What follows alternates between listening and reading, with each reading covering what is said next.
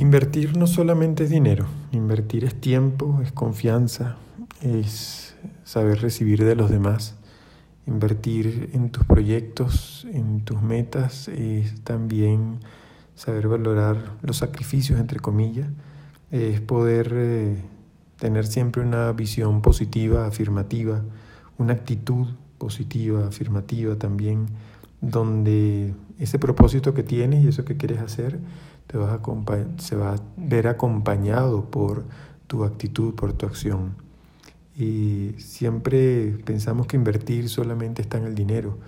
Y si hay algo que, que mueve al ser humano es las capacidades en ejecución. Es decir, yo sé que puedo entregar más, yo sé que puedo dar más. Yo sé que tengo talentos, y como le llamaban anteriormente a las monedas, los talentos. Por eso hay una, una reflexión bonita en, en, la Biblia donde dice que te dieron, a uno le dieron dos, el otro cinco y el otro diez talentos y el, a uno se asustó y los enterró, el otro, que eran monedas, el otro utilizó pero no entregó todo, no, no entregó el doble. Y el último, el que más tenía, lo entregó todo y entregó el doble, porque lo puso a producir.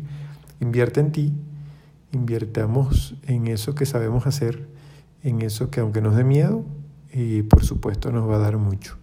Si hay algo que hay que valorar, eh, es esa, esas bendiciones que tenemos como seres co-creadores, como seres creadores de ideas y especialmente seres que tenemos una gran capacidad de hacer, hacer lo que sea.